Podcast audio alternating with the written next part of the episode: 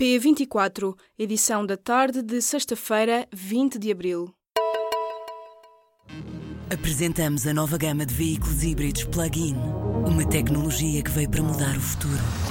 BMW iPerformance. Ministério da Educação anunciou nesta sexta-feira que abriu cerca de 4.600 vagas para professores do quadro Mudarem de Escola. O novo concurso de colocação de docentes foi imposto pelo Parlamento. Este procedimento vai ser agora repetido depois da contestação gerada com o de 2017, em que houve professores que ficaram insatisfeitos com os horários que acabaram por ocupar. Em declarações ao público, a Secretária de Estado Adjunta e da Educação esclareceu que todos os 14 mil docentes dos quadros de zona pedagógica são obrigados a concorrer novamente. As duas propostas de lei do Governo para reforçar a paridade foram hoje aprovadas na Generalidade na Assembleia da República. Os dois diplomas visam reforçar as cotas de mulheres nos órgãos políticos e nos cargos dirigentes da administração pública. Foram aprovados com os votos favoráveis do PSD, do Partido Socialista, do Bloco de Esquerda, do PAN e da deputada do CDS, Isabel Galriça Neto. Já o PCP e 12 deputados do CDS votaram contra, bem como a social-democrata Paula Teixeira da Cruz, que quebrou a disciplina de voto da bancada do PSD. Portugal pode vir a ter uma época de fogos bem pior, com mais de 750 mil hectares ardidos, ou seja, mais 50% do que ardeu no ano passado. Quem o diz é Mark Bailey, especialista em incêndios e que elaborou um relatório em parceria com o Instituto Superior de Agronomia.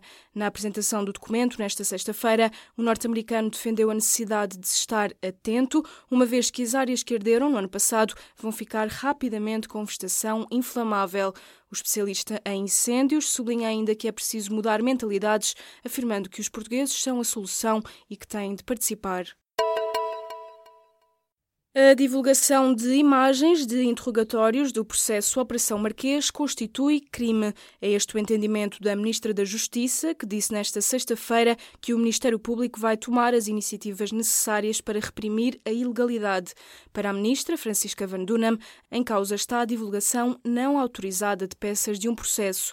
Esta posição surge depois de a SIC e a CMTV terem divulgado vídeos do interrogatório a José Sócrates no âmbito da Operação Marquês. Na terça-feira, o Ministério Ministério Público anunciou a abertura de um inquérito para investigar o sucedido.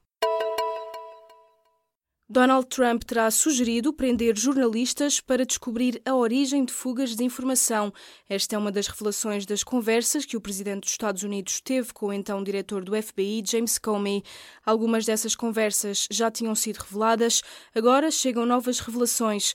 O Departamento de Justiça norte-americano divulgou na madrugada desta sexta-feira novos apontamentos de Comey, divulgação que acontece na mesma semana em que o ex-líder do FBI lançou um livro precisamente sobre a relação dele com Donald Trump. Demitiu-se Constantino Saclarides, que coordenava há dois anos um projeto de modernização do Serviço Nacional de Saúde. Segundo noticiou o Expresso nesta sexta-feira, o perito em políticas de saúde demitiu-se depois de divergências com a tutela e entregou ontem uma carta de demissão ao ministro Adalberto Campos Fernandes. Contactado pelo público, o Ministério da Saúde não quis prestar qualquer informação sobre o assunto.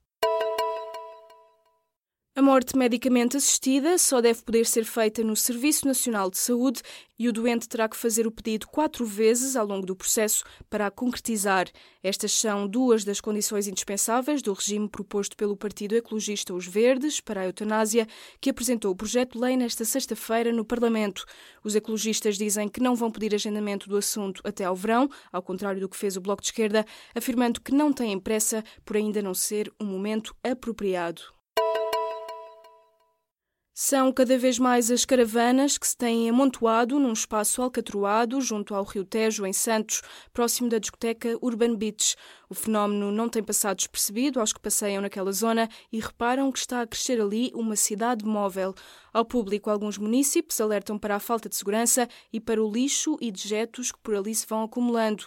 O presidente da Junta de Freguesia da Estrela afirma que o terreno em causa está sob a gestão da administração do Porto de Lisboa, que, questionada pelo público, não deu qualquer resposta. Também a Câmara de Lisboa não se pronunciou.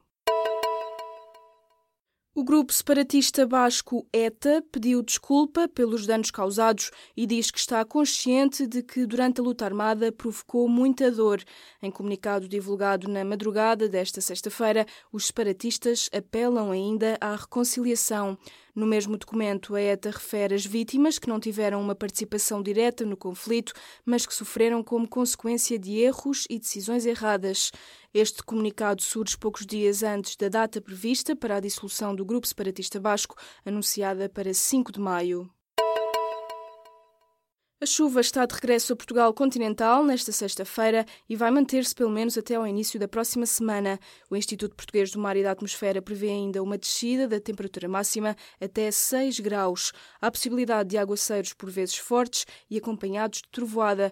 Para a próxima semana, a tendência é para uma melhoria do estado do tempo.